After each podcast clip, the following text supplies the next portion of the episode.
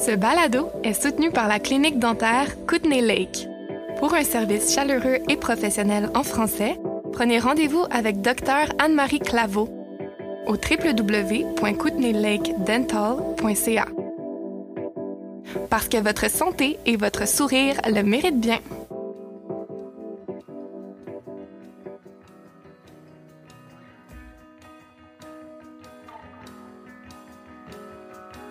De moi aimerait ne pas avoir envie, mais je sais que j'ai encore envie.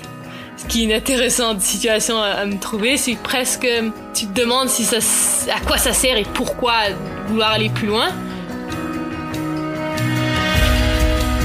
Présenté par l'AFCO, vous écoutez Franc Ouest, balado sur les francophones et les francophiles fascinants des Kootenays Ouest. Je suis Patrick Lac et ceci est la saison 1, Francophonie sauvage.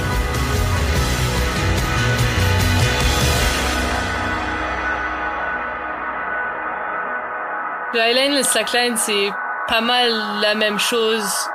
Tu marches sur une, sangle. La différence, c'est la hauteur à laquelle tu la mets. Souvent, une slackline, tu la vois entre deux arbres au parc. Et une highline, ce sera entre deux montagnes, entre deux buildings, entre des crevasses sur un glacier, n'importe où qui est en altitude où tu as besoin d'un harnais et d'une sécurité. Mia Noblet a grandi à Nelson, en Colombie-Britannique, et elle accumule les records mondiaux en équilibrisme sur sangle, slackline. Elle a été couronnée pour la première fois en 2016, un an seulement après avoir été initiée à ce sport de loisir. Son exploit? Avoir franchi 222 mètres au-dessus des chutes de Hunlin dans les montagnes côtières de la Colombie-Britannique. Ce que la jeune femme apprécie le plus Se consacrer au moment présent en marchant. Pendant plusieurs heures parfois, en équilibre, sur une sangle souple et élastique, fixée à deux points d'ancrage et suspendue au-dessus du niveau du sol. Un documentaire sur Mia, sorti en 2021, intitulé Desire Lines suit l'équilibriste alors qu'elle retourne dans sa ville natale. Elle nous parle ici de son parcours et de ses projets. Mes deux parents sont français, mon frère plus âgé aussi est né en France, ils ont migré au Canada. Moi et mon plus jeune frère, on est né au Canada, moi à Vancouver, et puis ils ont déménagé à Nelson. Alors c'est un peu là où j'ai grandi. Mon père, il est pilote, il a euh, la compagnie d'avion Kootenay Lake Aviation ici à Nelson, et il enseigne les les licences privées, commerciales. Et puis ma mère en ce moment, elle fait un grand voyage en bateau à voile. Elle fait un voyage de Panama au Mexique. J'ai grandi à Nelson, mais je suis repartie à Vancouver pour le patin originalement. Et puis c'est là où j'ai vraiment commencé le sac. Et j'étais partie pas mal jeune de, la maison et de Nelson. Um, et c'était cool de revenir justement à Nelson et d'avoir la chance de de faire des projets avec Douglas. Mon frère, il a toujours été beaucoup dans la montagne, il adore faire la photographie, les pilotes, il fait beaucoup de différents trucs à l'extérieur, dehors et tout, et puis il aime bien construire des des angles pour mettre les highlines et des toutes sortes de missions si ça, ça lui plaît, que c'était cool de rentrer, d'avoir la chance de, de faire des projets avec Douglas. Il aime pas trop ça, l'idée de lui faire du slack, mais il adore venir aider à installer et, et faire partie du projet.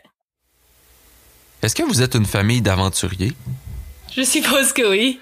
Il y a toutes sortes de différentes aventures, comme ça, peut être une aventure d'écrire un livre, ça peut être une aventure d'aller faire un tour de bateau à voile ou de faire un avion. Il y a, je pense que quand tu commences à y penser, tout le monde est sur une, une grosse aventure. Mais c'est sûr qu'on a beaucoup été dans l'aventure euh, qui t'amène dehors, qui t'amène à, à comprendre et travailler avec l'environnement dehors, que ce soit les vagues et le vent et la mer, ou, ou la montagne, la neige. C'est certainement des aventures.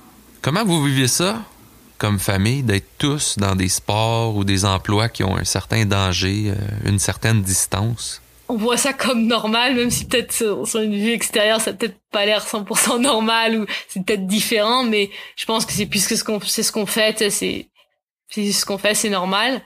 Um, que c'est pas c'est n'y penses pas vraiment plus que ça tu as envie de faire quelque chose tu, tu fais tu fais ce que tu veux faire peu importe si ça t'amène à, voyager en voile ou t'amener huit semaines sur ski en montagne ou peu importe ce que c'est, c'est un peu, tu sais, tu veux faire quelque chose, même s'il y a des risques, mais il y a des risques dans tout. Tu sais, tu prends ta voiture de, pour aller à, au parc de Cocani ou quelque chose, tu sais, t'as des risques là aussi. T'en as peut-être même plus que huit semaines en, ski, probablement plus même que de marcher deux kilomètres en highline. Que à la fin de la journée, c'est assez quoi le risque?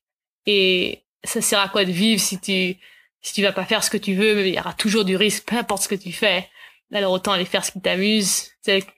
Tant que t'es vivant, va vivre. Une fois que t'es mort, t'es mort. Alors, si tu vas t'amuser, va faire ce que tu veux faire. Comment tu te définis? Bonne question. Euh, je pense que j'ai toujours fait ce que je faisais, peu importe ce que c'était. J'ai commencé beaucoup dans le patin et j'ai changé dans la slackline plus tard. Et je pense que c'est vraiment juste pour le plaisir de faire ce que j'aime faire et j'ai toujours aimé être dehors en montagne. Que pour moi, c'est vraiment la chance de faire quelque chose qui m'amuse, quelque chose que j'aime faire, et puis la chance de le partager avec d'autres gens, d'aller à des festivals, de voyager, faire des projets, d'amener ce que moi j'aime faire. Je pense que ça fait, je pense presque six ans maintenant que j'en fais. Vraiment au début, il y a toujours un, gros moment pour tout le monde qui fait du highline. Quand quand t'apprends, ça fait peur. Tu dois vraiment apprendre à, connaître ton matériel et, et, faire confiance à ton matériel et faire confiance à toi-même et pouvoir marcher, pouvoir le faire sans être tenu trop par la peur. Et je pense que le moment où tu commences à vraiment être à l'aise à faire ce que tu fais, c'est un moment spectaculaire parce que d'un seul coup, tu, la peur, elle est peut-être là encore, mais elle est pas, elle est pas là de bloquer elle est pas là à t'empêcher à faire ce que tu veux faire, elle est un peu dans l'arrière. Et ça, c'est un bon moment. Je pense que je peux parler pour tout le monde qui a du slack, plus que un, un accomplissement spécifique d'une ligne particulière. J'aime bien aller en France. Une partie de moi et beaucoup de mes voyages de récemment, c'était beaucoup pour le slack. Euh, alors souvent, j'ai quand même été visiter de la famille de temps en temps. Et c'est cool d'aller visiter la famille, c'est de la famille même si je les vois pas souvent mais beaucoup de, de mes voyages étaient vraiment sur le sac et presque je me sens plus connectée avec les Européens quand ça devient à des projets Slack. C'est beaucoup plus euh, la mission sans la fête, sans boire de l'alcool. Et moi, j'aime pas trop ça, le, le, le, mélange entre les fêtes et l'alcool et, et, le slack. Et c'est beaucoup en Amérique du Nord, aux US, au Canada, il y a quand même pas mal de ça. Et en Europe et en France en général, il y a toujours des fêtes partout, mais c'est beaucoup moins dans la communauté de slack. Que souvent, en fait, je me sens presque plus à la maison en France et en Europe quand ça devient à la communauté slack. Je pense que surprenamment, les gens qui participent à ce sport, ils sont souvent quand même plutôt dans leur corps parce que ça prend d'être pas mal c'est sûr de toi et capable quand tu vas marcher des lignes euh, entre deux montagnes, entre deux canyons que surprenamment il n'y a pas eu tant d'accidents que ça mais c'est pas c'est pas quelque chose qui les gens sont souvent plutôt sécuritaires c'est quelque chose qui moi ça me plaît pas. Euh, je trouve que ça fait peur parfois quand tu quand tu vois quand tu vois des gens qui sont pas 100% eux-mêmes sur le bord de falaise mais surprenamment tout le monde se se tient bien quand même en sécurité des, des falaises et tout ça, mais c'est juste un truc qui me plaît pas à moi. Est-ce que tu considères que c'est un sport dangereux? En général, je pense que c'est plutôt sécuritaire tant que tu fais tout bien. Parce que l'installation de la ligne, quand c'est là, c'est là le moment où tu dois faire attention que tout soit bien fait. Et une fois que tout est bien fait, une fois que t'es dessus, tu sais, tu peux tomber, tu vas pas, tu vas pas cogner des cailloux, t'es, t'es dans le vide, que t'as pas grand moyen de te faire mal. Évidemment, il y a comme tu peux être euh, dans des conditions de vent où il peut y avoir un orage et là il y a certainement il y a d'autres d'autres potentiels dangers qui peuvent arriver, mais généralement quand tu fais une ligne d'une distance raisonnable, c'est plutôt sécuritaire. Si tu commences à aller faire des lignes de kilomètres de long, Là, tu commences à passer plus de temps sur la ligne, t'es plus loin de n'importe quelle sortie, qu'il y a d'autres dangers qui arrivent. Alors, ça dépend ce que tu fais, où c'est, les longueurs de ce que tu fais, l'environnement, la météo, mais en général, si tu veux le garder sécuritaire, ça peut être très sécuritaire. T'as un baudrier d'escalade normal, et puis t'es attaché avec ton, ta, ligne de vie à ton harnais comme, comme tu grimpes euh, en escalade, t'as deux anneaux, et tu, tes deux anneaux passent à travers ta ligne que tu marches et ton backup que tu as une ligne une ligne euh, tendue une ligne en dessous sans tension qui est là comme euh, comme sécurité. Comment est-ce que tu te distingues dans ce sport-là? Pas de question. Euh, je pense que vraiment les derniers 5, 5 6 ans, c'était vraiment tout ce que je voulais faire, tout ce que je faisais, c'était vraiment le slack. C'était un peu la chose où je mettais toute mon énergie, tout mon temps.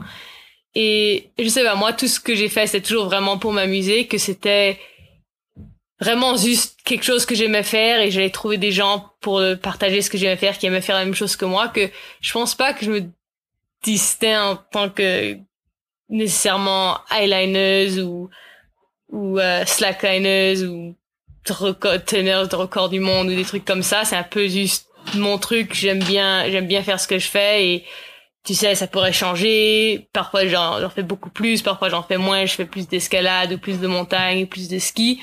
Que je pense que parfois, je sais pas, quand tu te trouves au milieu d'une grande ligne, c'était tellement petit dans un monde tellement grand que parfois, tu penses que t'es juste, t'es juste un tout petit, un tout petite partie de quelque chose de tellement plus gros que souvent, j'aime bien faire mon truc tranquille de mon côté et puis le garder comme ça.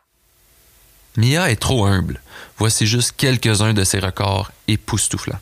Avril 2018, record du monde féminin de Highline au Brésil, 614 mètres. En mai 2018, Highline en Chine en talon haut. En août 2018, un nouveau record du monde féminin de Highline en Norvège, un kilomètre complet dans le ciel. Je pourrais continuer longtemps. Est-ce que tu peux pratiquer le highline en solitaire ou tu dois nécessairement travailler avec une équipe? J'ai déjà essayé des lignes toutes seules, deux, deux fois des, des highlines toutes seules.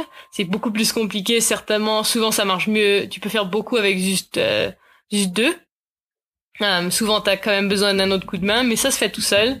Et euh, moi, j'apprécie beaucoup. Mais une fois, tu sais, même si ça prend une équipe le plus long tes lignes sont et le plus complexe l'environnement dans lequel tu installes les lignes, ça prend, ça peut prendre euh, plus de monde, mais aussi une fois que tu sais, tu fais ton truc et que sur ta ligne, t'es vraiment toute seule dans, dans ton monde, tout seul et c'est pas, même si ça peut prendre une grosse équipe pour certaines, certains projets, c'est comme un sport qui mélange euh, du travail d'équipe et aussi un sport complètement euh, solitaire le monde qu'on a ces jours-ci, c'est tellement facile de se faire distraire et tirer dans différentes directions que je pense que ma, ce que je préfère du highline, c'est que quand tu es sur la ligne, il y a plus le passé, tu t'en fous du passé, le futur, tu t'en fous, c'est vraiment, ça t'amène dans un moment très présent, très précis de le pas que t'es en train de faire, la respiration que tu es en train de faire, comment tu te sens à la seconde que tu, que tu vis.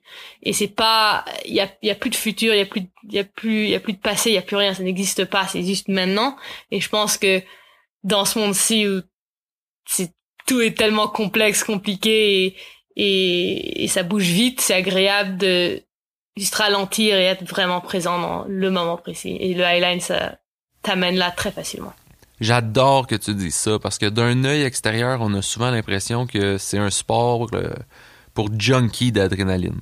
Yeah, c'est souvent pas très compris dans le sens souvent adrenaline junkie et ils sont fous, ils, ils aiment bien se faire peur, mais en fait c'est c'est presque une une méditation active, si tu veux le mettre comme ça, parce que tu sais, il peut avoir de l'adrénaline quand même, c'est un, gros coup de vent qui te surprend ou où où tu pensais, tu sais, tu t'étais vraiment relax, tu marchais et puis tu mets ton pied de travers et tu t'attendais pas à ça et tu tu tombes peut-être ou tu tombes presque et ça peut t'amener peut-être un ah ça t'amène ça te fait peur un peu ça peut ça peut amener de l'adrénaline c'est certainement ça, ça en fait partie mais généralement et là où tu veux aller et là où où tu marches bien c'est quand t'es t'as pas peur t'as pas froid tu, tu te sens parfaitement euh, en contrôle de chaque mouvement que tu as. Tu même pas en train de dire ah il faut que je bouge mon bras là ou bouge mon bras là pour rester en balance et continuer à marcher. Tu fais vraiment juste laisser aller, laisser ton corps faire ce qu'il sait faire et rester debout et c'est presque une méditation.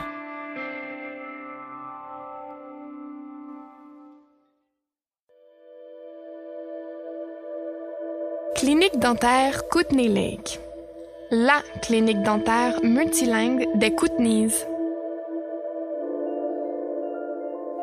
Graduée en 2016 de l'Université de Montréal, Dr Anne-Marie Claveau est une passionnée de médecine dentaire. Ce qui me définit, je pense, en, tant que dentiste, c'est que je suis comme une super généraliste. Là, comme, je fais des dentagesses, des traitements canal assez poussés aussi sur des molaires, tout ce qui est chirurgie, là, des gencives aussi. Trilingue, elle offre ses services de dentiste généraliste en français, espagnol et en anglais.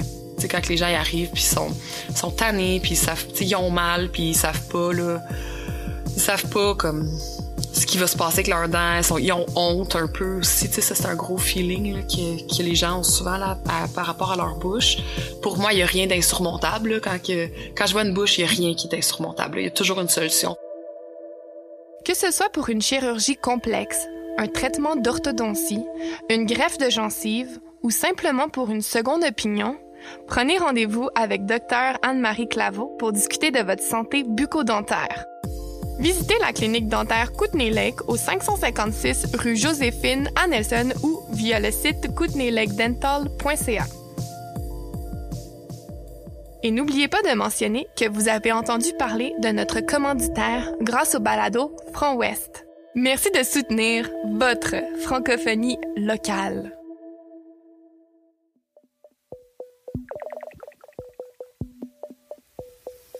Je suis Patrick Lac et vous écoutez Franc Ouest, saison 1, francophonie sauvage.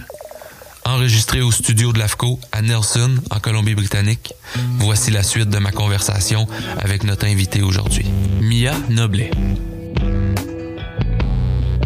C'est quoi ta réflexion par rapport au fait que tout le monde veut juste voir le plus gros stunt, la plus longue ligne, les plus grands exploits? Exemple, il y a une vidéo de toi euh, en Chine en robe jaune avec des talons hauts. C'est intéressant parce que je pense en général en tant qu'humain qui fait partie de, tous les sports et de tous les, trucs qu'on fait, il y a toujours cette envie de continuer à pousser plus loin, plus long, plus haut, plus dur, nouveau, différent. Et parfois c'est c'est pas c'est pas le plus simple de dire comme non, je suis content avec ça et j'ai pas besoin d'aller plus long, j'ai pas besoin d'aller plus haut, j'ai pas besoin de faire plus dur, j'ai pas besoin de mettre des talons qui sont plus hauts ou plus petits, c'est suis content avec ça. Mais pour pouvoir continuer à évoluer et continuer à faire des projets et à et si tu veux faire de l'argent avec, si tu veux travailler comme ça, certainement tu dois prendre ce qui est offert dans un sens ou créer ce que tu veux euh, créer pour des opportunités. Moi personnellement, j'ai jamais essayé de faire le slackline être mon travail. J'ai plutôt dit oui à des opportunités comme aujourd'hui. Comme là, t'as quelque chose qui vient, pourquoi pas C'est peut-être pas euh, ce que je préfère, si par exemple les talons hauts, mais pourquoi pas, ce sera rigolo d'essayer de, faire quelque chose de nouveau. Et pour moi, autant que les talons au début, l'idée, ça me plaisait pas trop. Je marche pas en talons dans la vie normale. Je pense que j'ai fait moins que 10 mètres en talons hauts sur le sol normal et prends plus que 500 sur une eyeline. euh, mais c'était, j'ai pris ça comme un, comme un, comme une façon de, de me pousser, d'essayer quelque chose de nouveau. Euh, et aussi, j'ai fait beaucoup de grandes lignes et à un moment donné, quand j'ai commencé ça, que je me rappelle, j'ai comment j'adorerais marcher un kilomètre. C'était un peu une distance dans ma tête que j'avais envie de faire. Et j'ai dit, après un kilomètre, ça sert à quoi d'aller plus loin? Comme par hasard, un jour, j'arrive à un kilomètre, quelques mois plus tard, oh, on fait une deux kilomètres, ça t'intéresse? C'est comme, ben, oui. C'est sûr. c'est sûr, mais, mais après, tu, tu fais, je fais deux kilomètres, après ça, c'est, c'est quelque chose, oh, trois kilomètres, trois kilomètres, c'est comme, une partie de moi, tu sais, j'ai envie de faire 3 km, c'est sûr. T'entends, c'est, c'est presque humain, presque incontrôlable. T'as envie d'essayer, c'est trouver la limite, voir ce qui est possible. Et une partie de moi, maintenant, avoir marché 2 km sur une highline, c'est comme, j'aimerais bien, j'ai vu une ligne de presque 3 km que, qui était détruite par le vent avant que je puisse l'essayer.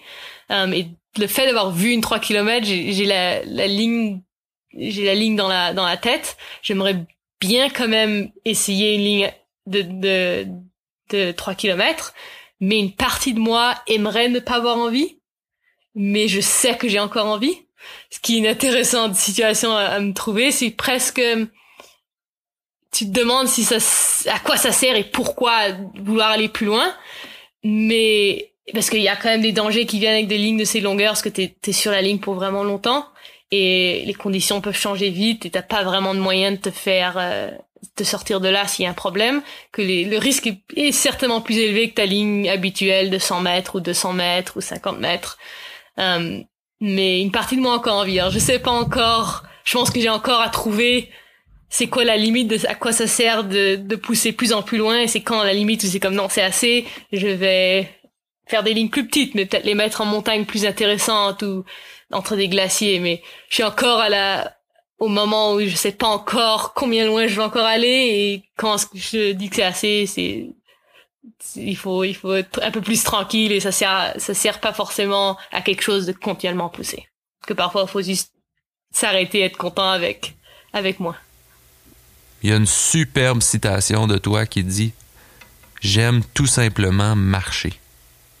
Yeah, c'est ça, c'est vraiment juste ça que j'aime. Les gens, ils sont toujours comme ouais, comme ils font toujours des records ici. Et puis d'une partie, oui, c'est cool d'avoir un record. Oui, c'est cool d'avoir la chance de marcher quelque chose qui a jamais été marché avant.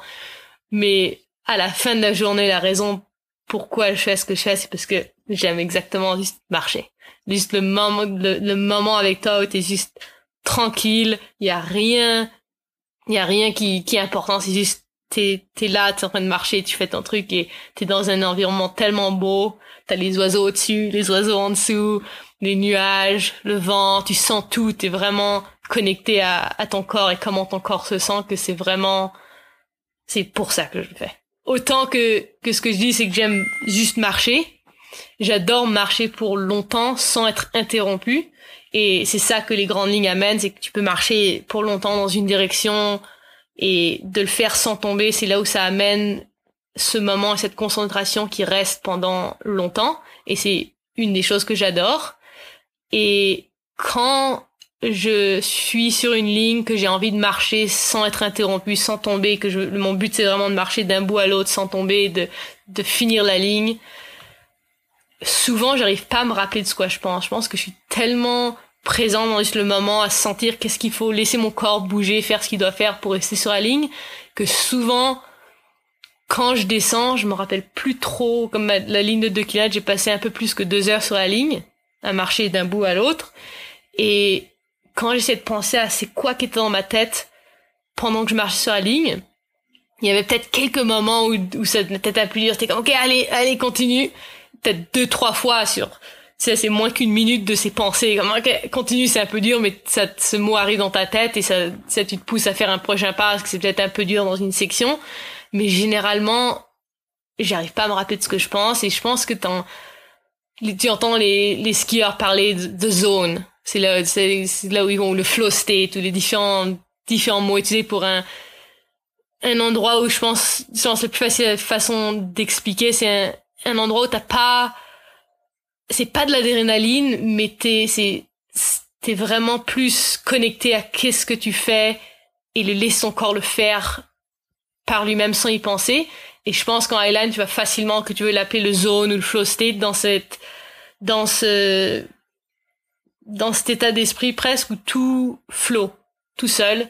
Et puisque t'es pas dans le futur et t'es pas dans le passé, t'es vraiment dans ce moment, il y a c'est vraiment juste, t'as rien dans la tête, c'est vraiment juste, t'es là.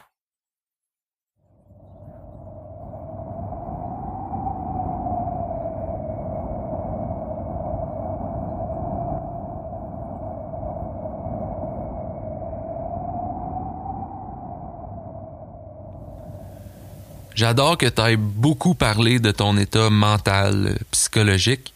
Pourtant, c'est un sport. On associe ça davantage avec le côté physique il y a physiquement sur des grandes lignes pour moi, je marche pas super super vite, comme si je si on regarde les gens qui marchent les lignes de ces longueurs dans le monde, il y a des gens qui marchent beaucoup plus vite que moi, et il y a des gens qui marchent un peu moins vite que moi, mais moi je suis pas la personne à me presser, j'ai pas j'ai pas d'inquiétude à pas pouvoir être endurante pour une longue période de temps. J'adore l'endurance, j'adore ce qui, ce qui prend du temps, que l'idée d'aller vite et de faire finir quelque chose plus vite, c'est pas, ça rentre même pas dans ma tête.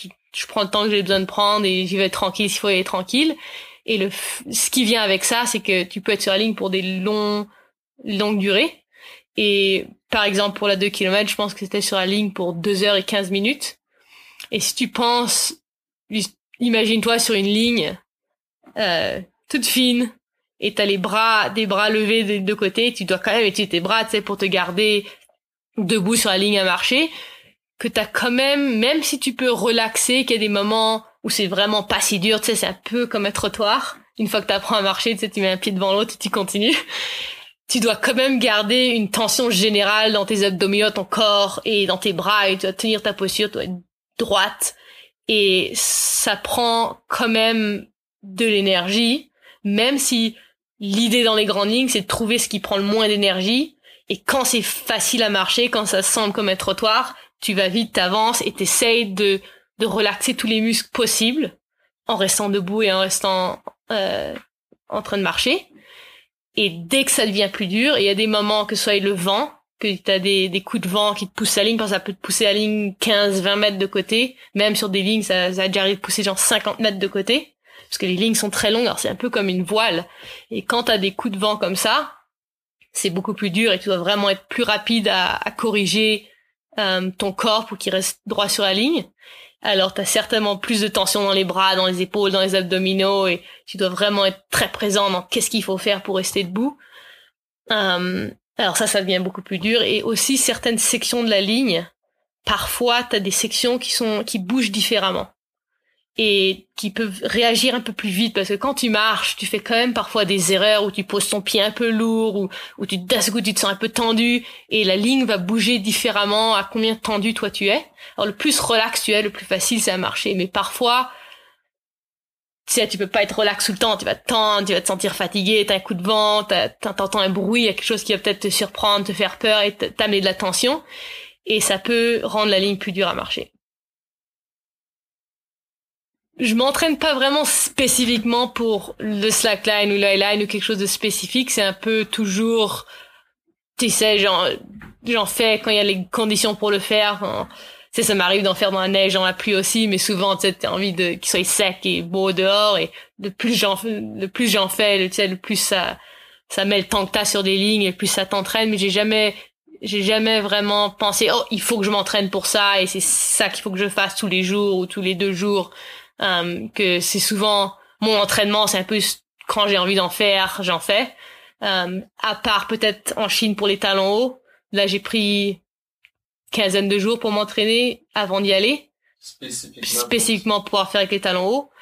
Euh, sinon, j'ai fait en Chine aussi aux yeux bandés et j'avais jamais vraiment fait du highline aux yeux bandés avant qu'ils m'ont dit est-ce que tu peux venir, est-ce que tu peux marcher 430 mètres euh, euh, avec les yeux bandés? J'ai euh, je sais pas, j'ai jamais fait. Euh, j'avais marché, je pense que plus que environ 500 mètres avec les yeux pas bandés normalement. Et j'ai comme j'ai aucune idée si je peux marcher 400 mètres. Et là aussi j'ai passé quelques jours à m'entraîner pour voir si c'était même possible. Et euh, alors quelques quelques fois comme ça pour des événements spécifiques, mais sinon je vois pas vraiment comme l'entraînement c'est quelque chose que je fais comme tu sais tu vas promener ton chien ou tu sais tu, tu brosses tes dents ou tu vas manger ton ton petit déjeuner ton dîner c'est un peu la même chose. Quand je veux en faire j'en fais. Quand j'ai des idées de projets qui m'intéressent je les fais. Et quand il y a des opportunités qui viennent où je suis invité souvent je les fais si j'ai la chance. Et puis c'est un peu comme ça. Quand j'ai commencé Slackline, j'ai vraiment tout dans la Slackline. Et c'est un peu ça que ça prend pour pouvoir faire confiance à l'équipement, à toi-même et à vraiment pouvoir progresser. Et là, je suis arrivée à un moment donné où j'ai marché plus long que ce que j'avais vraiment envie de marcher. C'est, t'as encore, j'ai encore envie de marcher plus loin, mais j'ai envie de plus avoir envie. Mais suis un peu la, à un point où j'ai fait pas mal ce que j'avais envie de faire. Et du coup, ça m'a ramené à un, moment où dire comme, qu'est-ce que, qu'est-ce que je veux faire maintenant? Qu'est-ce que je veux ajouter?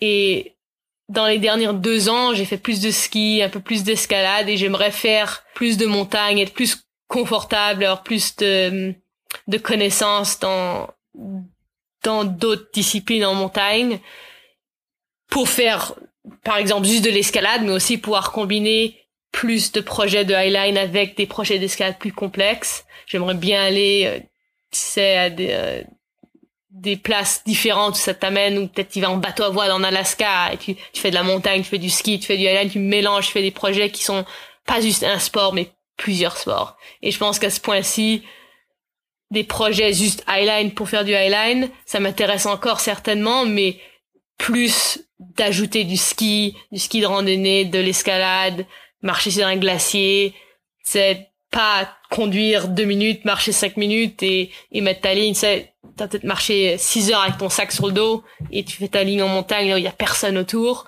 Des trucs comme ça, ça m'intéresse plus que c'est plus juste line, c'est c'est la montagne.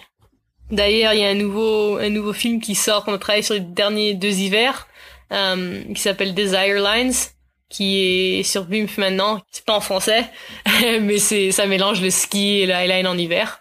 Et ça c'est c'est sorti maintenant. J'ai grandi à faire du ski à Whitewater ici et mon frère fait beaucoup, il fait de la il, a, il fait de la patrouille, il fait beaucoup de grandes randonnées, même il a fait c'est six, huit semaines de randonnée, il a traversé plein de, de montagnes, il a fait toutes sortes de missions en ski. Il travaille aussi dans l'industrie de d'avalanche. Ça c'est Douglas. Douglas, ouais.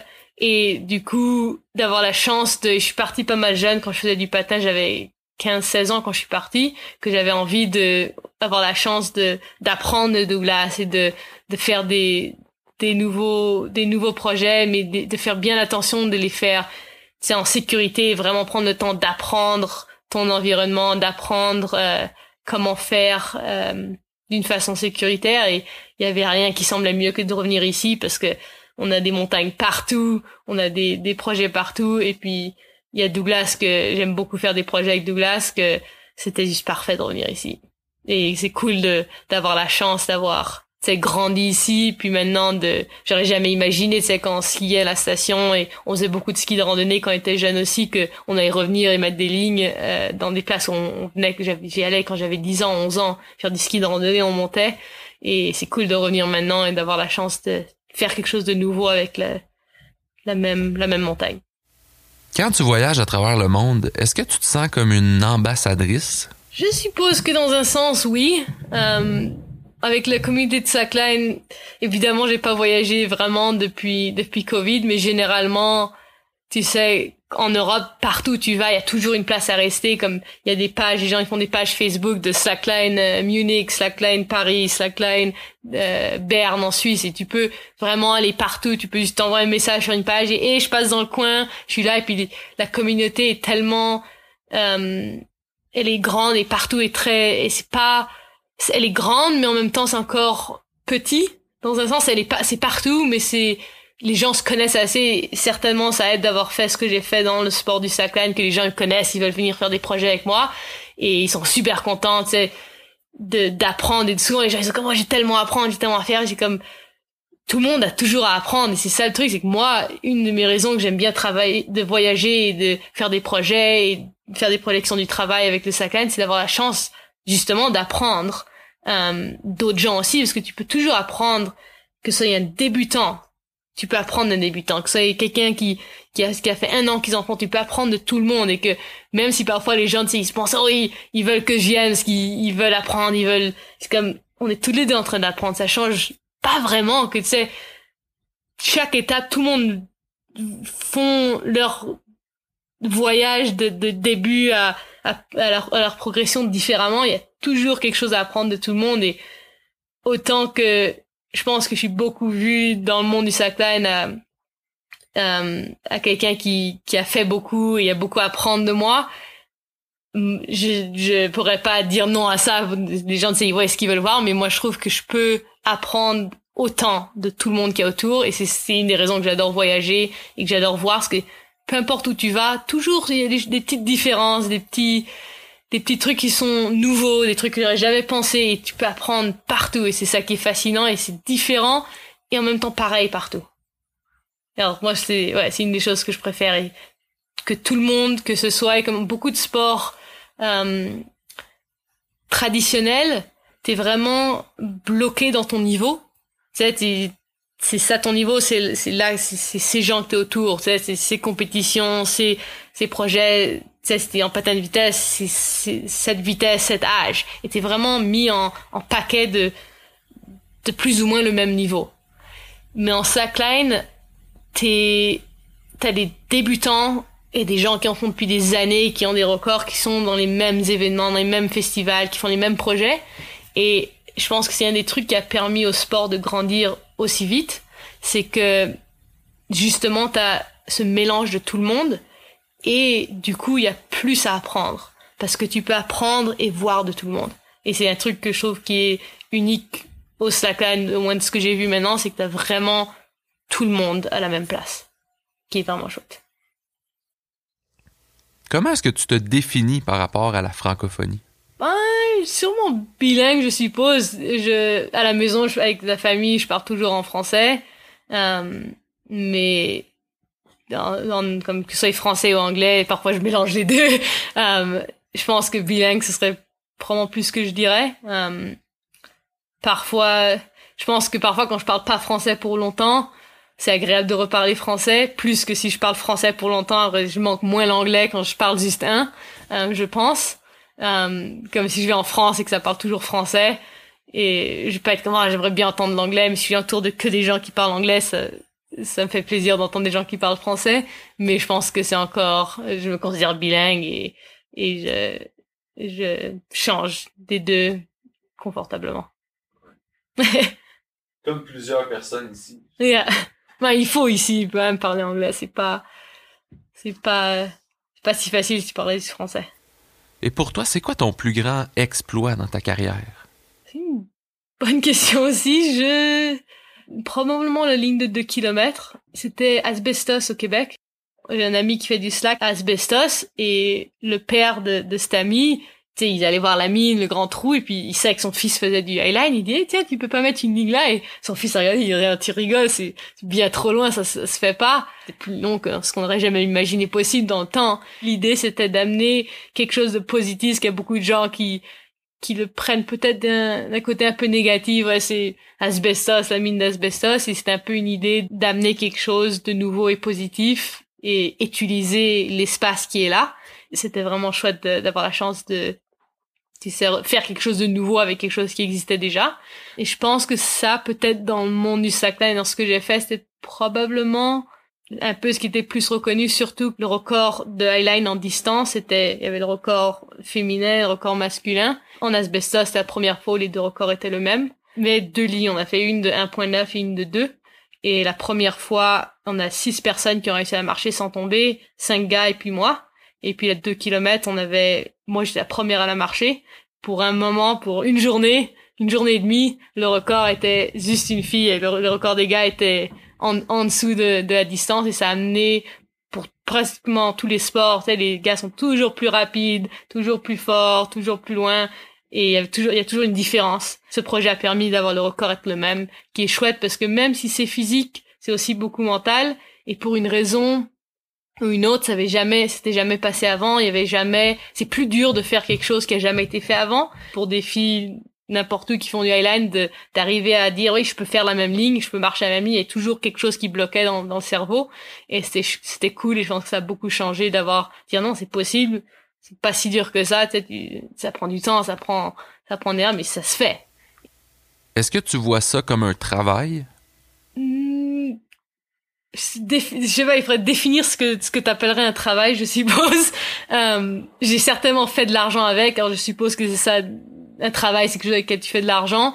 Et j'en ai certainement fait. J'ai travaillé avec le show avec Discovery euh, Plus aux États-Unis il y a un an exactement en fait, euh, à, à, Moab au Utah. Et ça c'était totalement un travail. T'es es, payé, tu signes un contrat, tu fais ce que t'es supposé faire. Et alors ça a certainement été un travail à certains moments, mais je pense pas que c'est toujours un travail. C'est, parfois un travail. Ça m'étonnerait quand même que pour toi, tu vois ça juste comme un travail. Pas du tout. Et comme les gens, il y a les quatre ou cinq qui vivent seulement de ça, ils passent leur temps à chercher des contrats et il y en a la moitié qui, qui, qui passe à l'eau, il y en a l'autre qui, qui marche et c'est, c'est, tu es vraiment en train de travailler pour essayer de trouver du travail. Et après ça, une fois que tu trouves du travail, tu vas faire ton travail, mais moi, ça, ça m'intéresse pas du tout comme j'aime bien travailler deux ans à Whitewater, j'aime bien changer un peu les trucs, faire des choses différentes et, et c'est changer un peu ce que je fais. C'est pas autant que j'adore le slackline, j'ai pas envie d'aller chercher du travail et faire des trucs. C'est, j'ai pas envie d'aller marcher en talons toutes les tous les deux mois parce que c'est ça qui plaît aux gens. M'intéresse pas du tout. Beaucoup de gens me demandent comment tu fais pour voyager autant, comment tu fais pour faire autant d'argent, pour faire tout ce que tu fais? C'est comme tu peux voyager et faire tellement de trucs avec tellement peu. J'ai jamais eu d'inquiétude à trouver un travail qui fait un certain quantité d'argent par an. J'ai un peu, qu'est-ce qui m'amuse maintenant? Oh, ça, ça semble cool, je vais faire ça. Je pense que je continuerai à faire ça pour toujours. Autant que j'adore aller en Europe, ce que je trouve particulièrement cool de BC et spécialement ici, c'est que t'as tellement de place et t'as tellement de, de montagnes, t'as tellement de, de missions et de projets que tu peux faire où il y a personne. Y a rien, y a pas les gondolas qui montent en les montagnes, t'as pas les petits trains qui font des tunnels à travers, qui ont des tunnels à travers les, grosses montagnes et, et tu peux aller voir la vue et boire un café à, je sais pas, 5000, 5000 pieds ou je sais pas quoi. Et t'as vraiment une opportunité de faire plein de trucs où il y a, où il y a peu qui a encore été fait. Et je pense que le fait d'avoir autant de place et autant d'aventures qui n'ont pas été faites encore, bien que t'en as plein aussi en Europe, t'as presque plus de possibilités à faire des, projets nouveaux ici.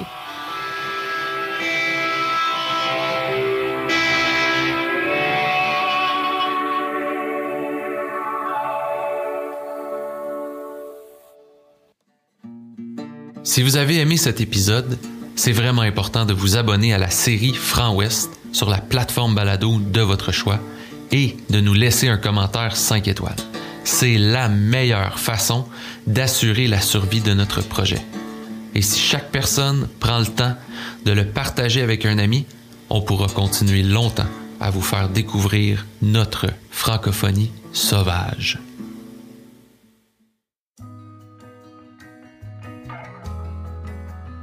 Franc Ouest, une production de l'AFCO. Consultante journalistique et rédaction, Marie-Paul Berthiaume.